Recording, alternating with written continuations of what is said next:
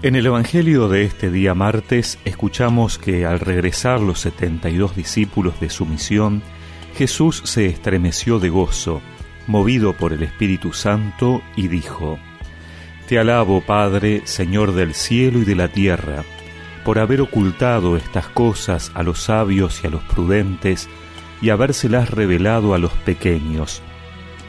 Sí, Padre, porque así lo has querido todo me ha sido dado por mi Padre, y nadie sabe quién es el Hijo, sino el Padre, como nadie sabe quién es el Padre, sino el Hijo y aquel a quien el Hijo se lo quiera revelar. Después, volviéndose hacia sus discípulos, Jesús les dijo a ellos solos, Felices los ojos que ven lo que ustedes ven. Les aseguro que muchos profetas y reyes quisieron ver lo que ustedes ven y no lo vieron, oír lo que ustedes oyen y no lo oyeron.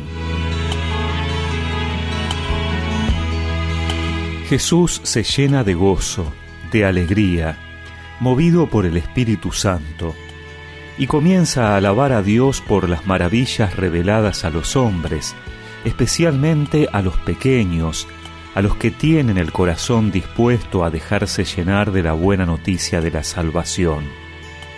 En este tiempo de adviento que estamos transitando, preparándonos para celebrar el nacimiento de Jesús, podríamos pedirle al Señor que abra nuestros ojos para saber reconocer esa presencia de Dios. Es una presencia que puede pasar desapercibida, no porque sea complicada, sino todo lo contrario, porque Dios se hace presente en lo sencillo, en lo pequeño, en lo cotidiano, como su nacimiento en Belén. El riesgo es buscar a Dios donde Él no está. Y esa presencia de Dios produce en nosotros alegría, porque uno de los frutos del Espíritu Santo es la alegría. Y reconocer la obra de Dios nos mueve a alabarlo por lo que Él es.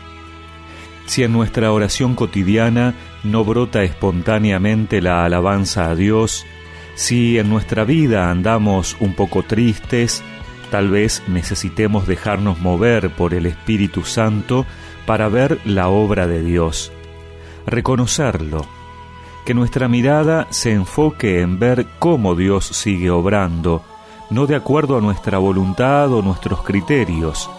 Jesús vendrá en esta Navidad Ojalá que podamos reconocerlo. Por tu océano azul y las aguas del mar, por todo continente y los ríos que van, por el fuego que dice como arbusto ardiente, por el ala del viento.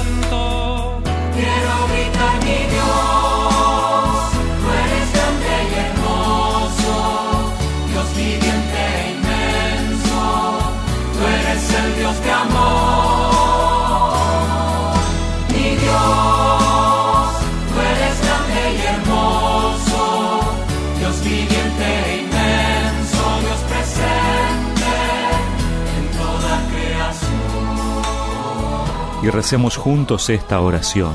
Señor, te alabo porque sigues obrando en nuestro tiempo y manifestándote a los pequeños y sencillos. Amén. Y que la bendición de Dios Todopoderoso, del Padre, del Hijo y del Espíritu Santo los acompañe siempre.